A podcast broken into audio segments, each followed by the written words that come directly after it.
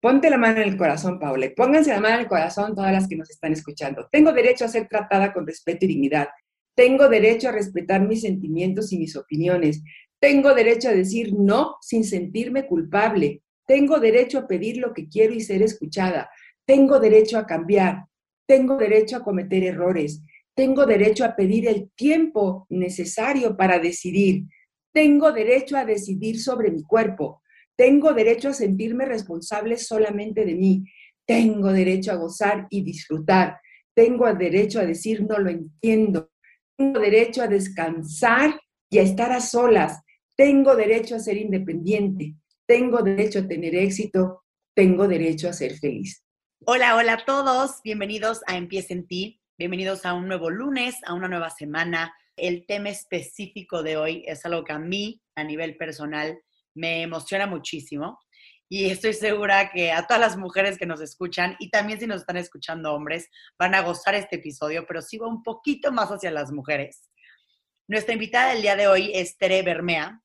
Ella es una exitosa comunicadora, conferencista, entrenadora de neurosemántica, metacoach y escritora. Tere tiene una gran facilidad para llegar al corazón de todas las mujeres ella es experta en temas como el coaching de autocuidado, transformar el miedo en confianza, coaching en pareja, de dinero, de salud y de desarrollo espiritual. De hecho, en diciembre del 2013 fue reconocida por la BBC Mundo de Inglaterra como una de las tuiteras más influyentes. Así que bienvenida, Tere. Muchísimas gracias por estar aquí el día de hoy en el podcast.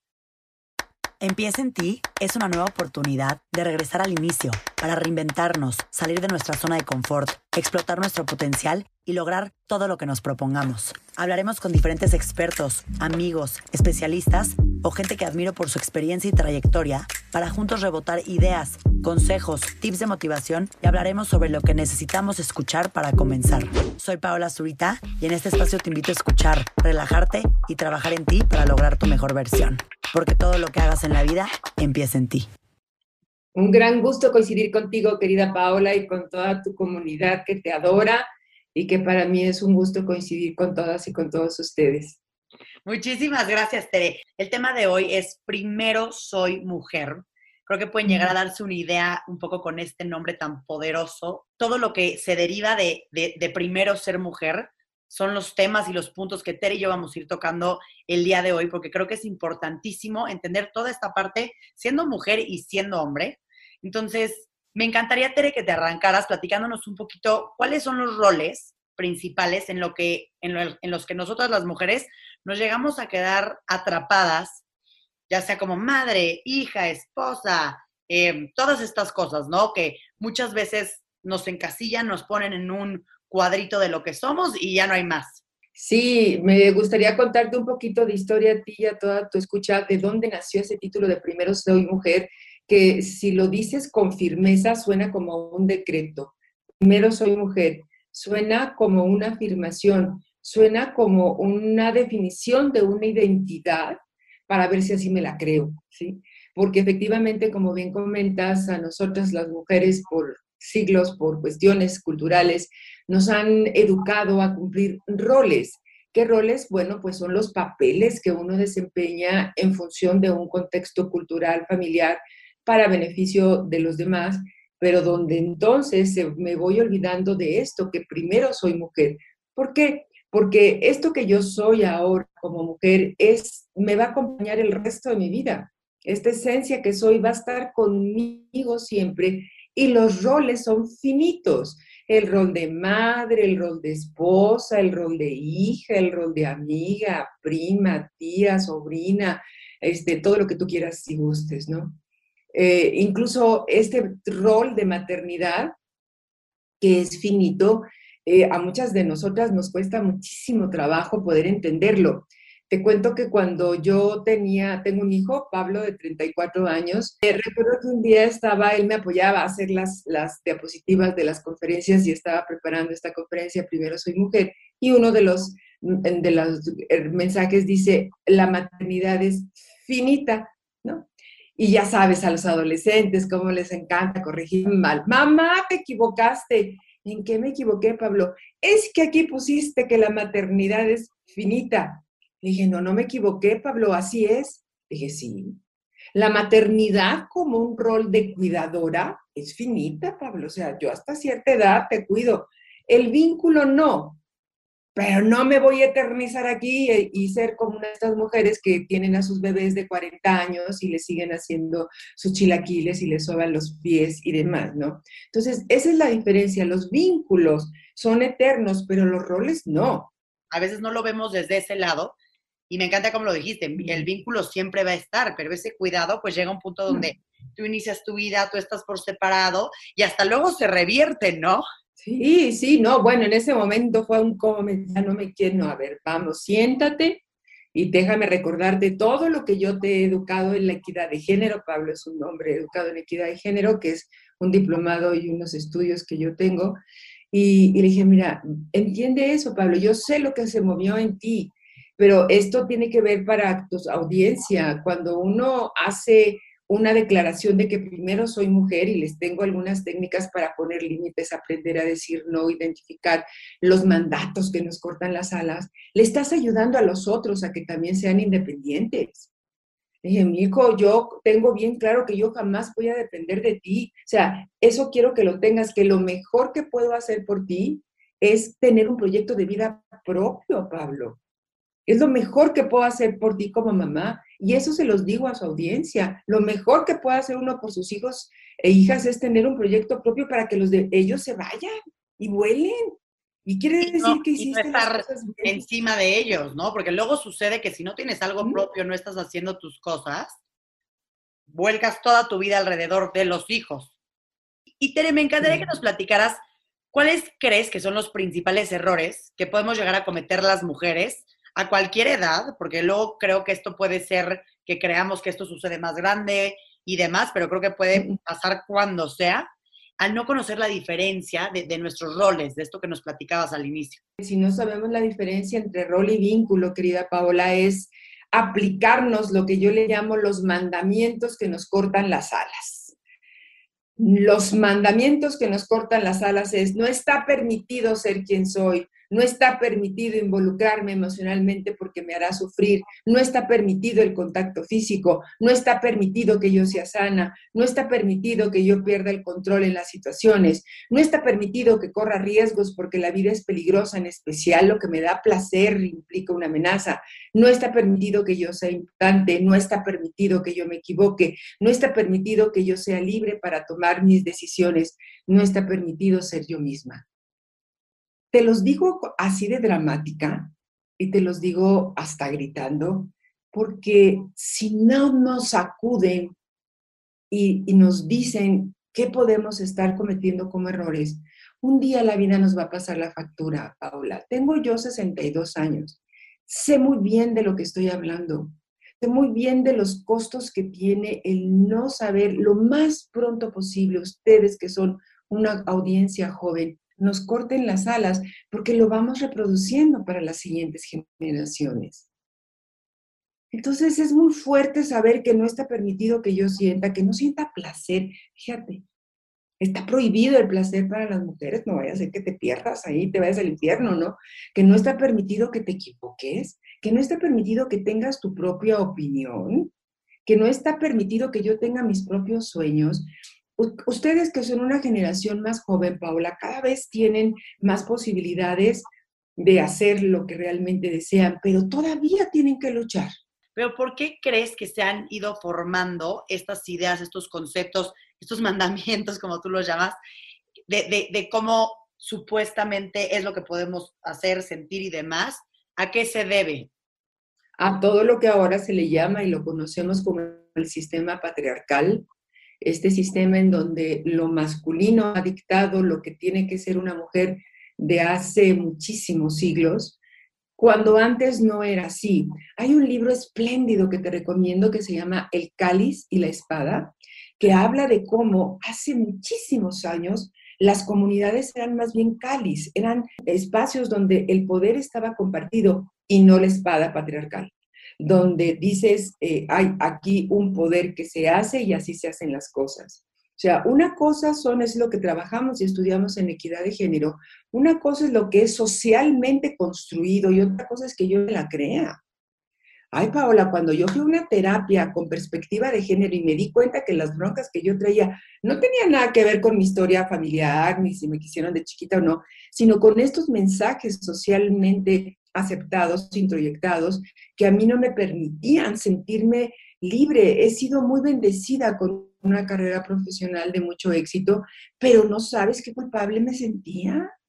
No, te digo otra, cuando nace mi hijo Pablo y no me bajaba la leche bueno, yo culpable, estoy defectuosa, ¿cómo es posible? Gente alrededor, mujeres, tratándome de dar atole y cerveza porque yo tenía, tenía, debía que amamantar.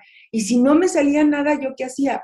Pero el contexto me hizo sentir muy culpable y sí afectó mi relación, mis primeros meses de mi relación con Pablo. Hasta que entendí esto dije, no, por mí no está quedando, pero ¿por qué está teniendo tanto efecto? ¿Por qué estoy sufriendo tanto? Porque esos mandatos se convirtieron en mi identidad. Una madre pare natural, no llora, no tiene hambre.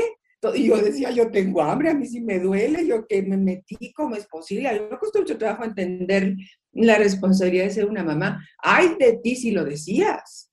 Eso es el asunto. ¿Por qué diferenciar entre los roles socialmente construidos y quién eres tú? Para evitar fuentes de sufrimiento por demás inútiles. ¿Y, qué sientes que sucede en ese cachito, Tere, en esa parte en donde perdemos nuestra esencia, en donde nos olvidamos de, de simplemente pues gozar y ser mujer? O sea, entiendo que traemos atrás todo este sistema, todas estas creencias, pero ahí también nosotros jugamos un rol, ¿no? En, el, en el perdernos. Eh, esta palabra que utilizas de perdernos es muy fuerte y tengo comprobado que cuando una mujer se pierde a sí misma, el mundo entero pierde, Paula. Porque es esta esencia femenina la que da vida, la que equilibra, la que da armonía, la que genera contención, eh, la que genera tranquilidad, la que genera paz, que son cualidades de la esencia femenina per se, quedémonos con la posibilidad de dar vida, se diluye. Por eso cuando las mujeres no entendemos nuestra esencia y creemos que lo masculino es lo que funciona y nos masculinizamos y buscamos, por ejemplo, tipos de liderazgo masculino o tenemos conductas machistas para los demás, estamos reproduciendo este, este mismo modelo. Déjame decirte que no se necesita ser hombre para ser machista mucho entre nosotras mismas. Mi lema, que es darle la mano a la que sigue, nace de mi deseo de crear una comunidad de mujeres en donde practiquemos, donde practiquemos lo que se le llama la mujer beta, no la mujer alfa, la macha, no la macha alfa que Marque dice. No, no, no, es que no necesitas copiar lo masculino si encuentras el valor de lo femenino. Ese es el punto. Cuando me preguntas del cachito, lo que se puede perder es conectarte, conocer, indagar, disfrutar de lo que es el valor de lo femenino, que nosotras mismas no nos desvaloricemos o nos desvirtuemos por haber sido mujeres, ¿no? Es ahí donde está la gran oportunidad de este tema de Primero Soy Mujer. Eh, Marianne Williamson tiene un libro muy lindo que se llama El valor de lo femenino, en donde habla de cómo lo primero que necesitamos hacer para ir respondiendo a tu pregunta es saber qué tan satisfechas nos sentimos con nosotras mismas y con la vida. Por ejemplo, parte de la esencia de lo femenino, que son recursos que están dentro de nosotros, como es la, la paz, la tranquilidad, la alegría, el disfrute, el goce, el placer. ¿Qué tanto lo tenemos desarrollado? El cuerpo te manda señales cuando has castrado estas cualidades. Eh, se nota en la cara, se nota en la actitud, se nota en tu calidad de sueño, se nota en la calidad de tus huesos, se nota en toda tu vida, en todo ti, si, en toda tú, si mandas un mensaje de vida o no. Y en cualquier momento podemos regresar a lo femenino. Y una de las prácticas, como me te decías ahorita, no es consejo ni son tips, sino prácticas de sanaciones, ¿cómo es o cómo fue tu relación con tu madre? ¿Cómo son o fueron tus referentes femeninos? ¿Qué escuchaste? ¿Qué viste? ¿Qué creencias te transmitieron? Porque quizás estás llena de referentes femeninos que están enojadas con los hombres, que están decididos a hacer los carnitas, y tú ni siquiera has tenido una experiencia con un hombre y ya los estás odiando, ¿no? eso es, eso es cuando ya nos empezamos a dar cuenta de que estás heredando una serie de creencias que no son tuyas. La otra práctica que podemos tener es como indagar en estos recursos internos. ¿Cómo te sientes con la palabra suavidad? ¿Cómo te sientes con la palabra amabilidad hacia ti? ¿Cómo te tratas? ¿O traes el látigo del perfeccionismo atrás de ti, castigándote por cada vez que tienes un, un, un, error? ¿Cómo es tu arreglo? Y por arreglo no me estoy refiriendo a que uno tenga que andar como muy producida, como dicen ahí en la televisión. No, pero ¿qué tanto buscas lo que es femenino? Por ejemplo, usar faldas, que dentro de algunos grupos filosóficos Usar falda se recomienda porque dice que recoges la energía del suelo que entra por el segundo chakra, que es el sexual, que es de la creación, que no entra si tienes pantalones. Son creencias de otros grupos que puede o no tu audiencia seguir, pero es muy fácil identificar cómo son tus comportamientos, cómo son tu trato hacia ti, o por ejemplo, cómo es tu relación con otras mujeres. Si somos de las que reproducimos este discurso de que juntas nomás difuntas y de que la peor enemiga de otra mujer es otra mujer, y ese tipo de cosas, no habla más que de un sistema patriarcal machista que te está diciendo que no estás viendo el valor de lo femenino en ti, estás peleada con la raza. Yo no digo que no se tiene que llevar bien con todas, porque hay mujeres que realmente son crueles, pero no por ser mujeres, sino seres humanos que son de sexo femenino, que tienen ciertos comportamientos, ¿no? Pero ahí es donde puedes ir observando qué tan fiel eres a tu esencia, qué tan fiel te eres a ti misma, qué tanto practicas el autoconocimiento, qué tanto de veras te ves en el espejo y dices, no me imagino siendo otra cosa que no sea mujer. Por ahí podemos empezar a hacer una, una práctica para tener bien claro quién soy yo y qué no quiero. Esa es la clave. ¿Quién soy? Yo soy, primero soy mujer, ¿Y todo esto qué significa? Esta identidad, ¿qué comportamientos implica? ¿Y qué costo consideras que hay, Tere, a las mujeres que llegan a abandonar es, ese término, ¿no? De primero soy mujer, de, tomar eso como lo primero en su vida. ¿Qué, ¿Qué costo puede haber ahí o qué puede suceder? Pues el costo es esta hermosísima palabra y muy fuerte palabra que usaste, que es perderte a ti misma, y cuando uno es joven, Paola, parece que no importa. Pues, total, hay mucha energía, hay muchas opciones. Pero ya conforme uno se va teniendo más edad, sí empiezas a ver que el no haberte sido fiel a ti misma te deja en una soledad que es muy impactante o te deja con una amargura porque no te puedes relacionar con alguien más. Eh, te deja con resentimiento que después se generen enfermedades porque te estás negando a ti misma, es anularte. Si tú no has sido capaz de verte a ti misma y le has reclamado a otros que te vean y no lo logras, pues imagínate ser invisible toda la vida, pero sobre todo ser inmensamente infeliz. Estoy totalmente de acuerdo, Tere, y, me gusta que lo menciones y que sea parte del tema principal de esto de primero soy mujer, porque ahorita me quedé, mientras contabas todo esto, pensando, ¿no? En cómo real es muy fácil perderte, porque pues te vuelves mamá, pero luego te vuelves tal, pero luego te vuelves la esposa. Entonces como que empieza como que todo lo de tu exterior a darte identidad y no regresas a lo tuyo, pero ahorita solo escuchándote, literal mi cabeza así se perdió cómo, cómo de verdad eso puede suceder y muy fácil, porque empiezas a sentir que no eres nadie si no tienes a los hijos diciéndote mamá, si no tienes a este, las primas, ¿no? Diciéndote cosas, o al esposo diciéndote esposa. Entonces, eso es, eso es algo impresionante y creo que sí es algo que tenemos que cuidar, porque creo que también, no sé si estoy mal en esto que interpreté, pero puede llegar hasta ser un poco cómodo, ¿no? El, el dejarte llamar en esos roles. En vez, de, en, vez, en vez de decidir enfrentarte, ver cómo estás, cómo vas, desde, tu feminidad, cómo te sientes, te puedes ir hacia lo cómodo. Y los roles te garantizan un lugar de reactividad y te tienen como muy, como ya están muy definidos los roles, pues ya sabes qué vas a hacer y no tienes que verte a ti de frente y decir, a ver, ¿en qué cuaderno escribes, mi reina? Porque pues, también hay que ver la parte oscura y hay que ver todos los defectos que tenemos y ahora qué hago con esto. El trabajo de la transformación que requiere el autoconocimiento, pues es para valientes y es un campo, es, una es, un trabajo eterno contigo mismo, pero repito, es lo mejor que puedes hacer por el mundo, ser el cambio que quieres ver afuera, como decía Gandhi, ¿no? Y, he preparado para ustedes, Paula, una serie de, de derechos asertivos. Los tomé de lo que ya existe como derechos asertivos, que facilita mucho este primer contacto con tu feminidad. Ponte la mano en el corazón, Paula, y pónganse la mano en el corazón todas las que nos están escuchando. Tengo derecho a ser tratada con respeto y dignidad. Tengo derecho a respetar mis sentimientos y mis opiniones. Tengo derecho a decir no sin sentirme culpable. Tengo derecho a pedir lo que quiero y ser escuchada.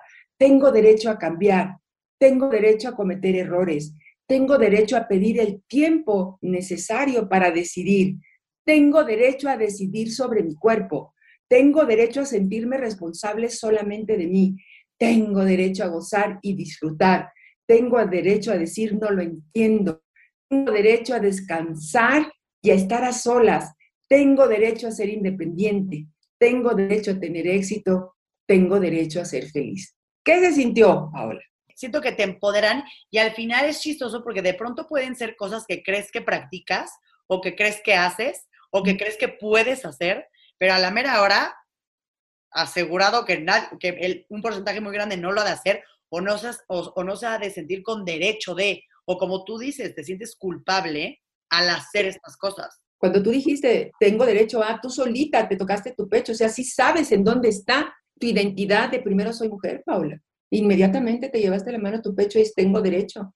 Por eso es asertivo, porque es algo que sale de ti y le informas al mundo. Por eso empezaba esta conversación tan linda contigo diciéndote que primero soy mujer es un mantra, es una declaración, es una creencia, a ver si ahora sí me la creo yo y la actúo. Y Tere, ahorita después de haber escuchado estos derechos asertivos, ¿qué recomendaciones nos puedes dar a todas las mujeres que estamos escuchando en este momento este episodio para poder recargar pues toda esa claridad, paz, entusiasmo y demás y poder pues no llenarnos de poder interior y avanzar de este lado? Lo primero que yo les recomendaría, y es como yo le hice, fue detener el carro, Paula. Bajarte del tren de la velocidad, crear un espacio lo suficientemente largo como para decir, a mí, que para mí, ¿qué es importante? ¿Cuáles son mis prioridades? El poder de las prioridades, cuando uno lo practica, Paola, es muy clarificador para poder saber a qué le dedico mi energía de vida y a qué no. Eso es muy importante, hacer un, alto en el camino para replantearme si, si lo que estoy haciendo me está llevando a donde yo quiero estar. Si con quien yo estoy me está llevando a sentirme como yo me quiero sentir. Dicen que son tres preguntas clave. ¿Quién soy? ¿Qué quiero? ¿Y con quién quiero ir? En ese orden. ¿Quién soy? ¿Qué quiero? ¿Y con quién quiero ir? En ese orden y no al revés. Ay, pues ya me voy con Juan, pero resulta que él come carne, pero yo en realidad quiero ser vegetariana, pero no importa, y como quiera me la llevo entre las carnitas un día y demás. Y ya te traicionaste a ti. ¿Quién eres? Es lo más importante. ¿Quién está siendo en este momento sabiendo que es un proceso en continua evolución? ¿Qué quiero? ¿Qué son mis prioridades? ¿Y con quién quiero ir? Si es que quiero ir con alguien. ese es otro gran derecho, ¿no? Y este orden que dices y como luego sucede que primero es tener, ¿tú sientes que luego es tener como por, por llenar ese vacío de no saber el, otro lado? Sí, porque hay una sociedad que, que, que nos empuja a poner nuestra identidad y nuestro valor en lo que tenemos. En el tema en el que yo me he especializado es mujeres que hacen demasiado. Estamos colapsando. ¿Por qué? Porque hay esta inercia a, a, definir quién soy por lo que tengo y por lo que hago. El pobrecito ser lo dejamos ahí. No, es al revés. San Juan de la Cruz, Paula decía, si quieres vivir lo que no has vivido, tienes que ser quien no has sido. Si alguien quiere cambiar su vida, antes tiene que cambiar la persona. Es, es una ley. La vida no cambia si la persona no cambia. Hazle como quieras. El ser se ha ido abortando y sobre todo porque nos hemos olvidado de nuestra esencia como género y luego como individuo, porque en esto de primero soy mujer, sí, soy primero, soy una mujer llamada Teresa, todavía es más individual. Sí, exacto, porque el ser mujer puede ser con muchas, aquí te vas a lo más profundo de ti, de absolutamente todo y de recordar.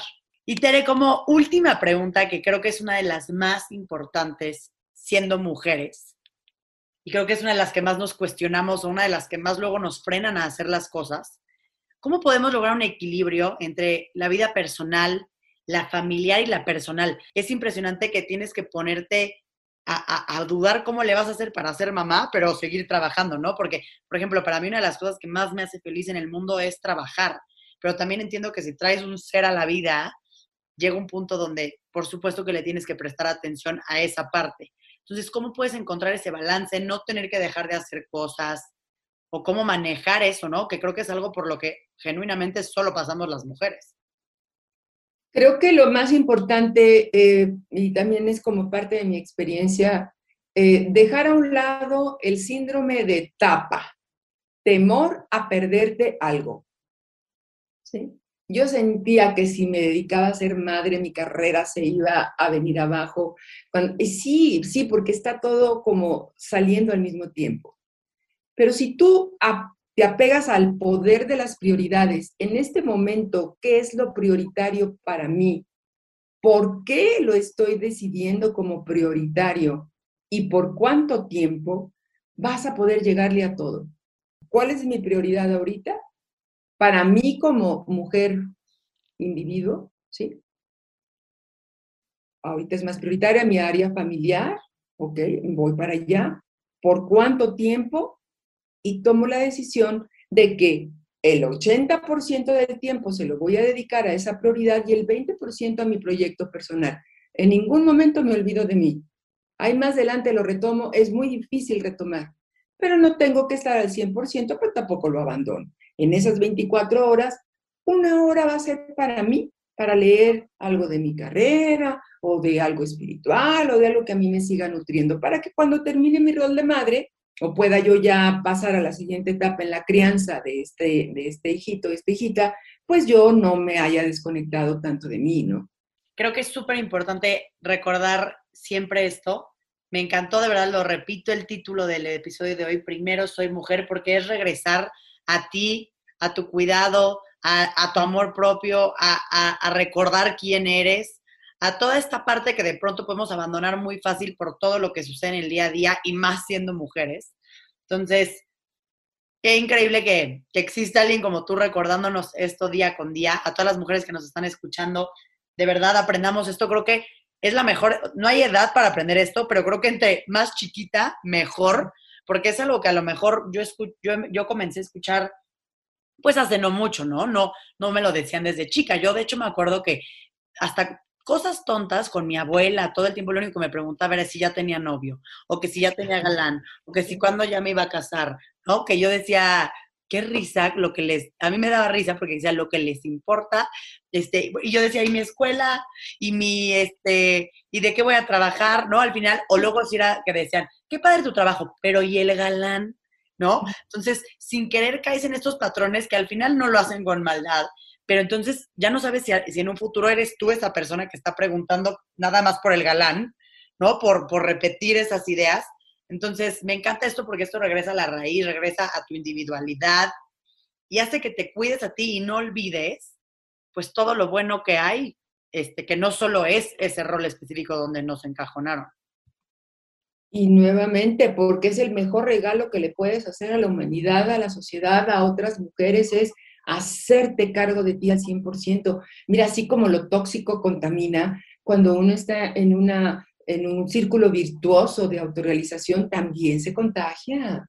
Muchísimas gracias, Tere. Gracias por venirnos a dar este recordatorio tan bonito y tan necesario a todas las mujeres y a los hombres que también lo escuchen para que, para que luego sepan que luego por ellos mismos podemos estar siendo encajonadas en ciertas cosas. Entonces, y por las mismas mujeres también, ¿eh? No solo le digo a los hombres. Te mando un gran abrazo, Paola. Gracias a ti y a toda tu maravillosa audiencia. Mucho éxito. Muchas gracias a ti, Tere. Te mando un beso y mucho gusto.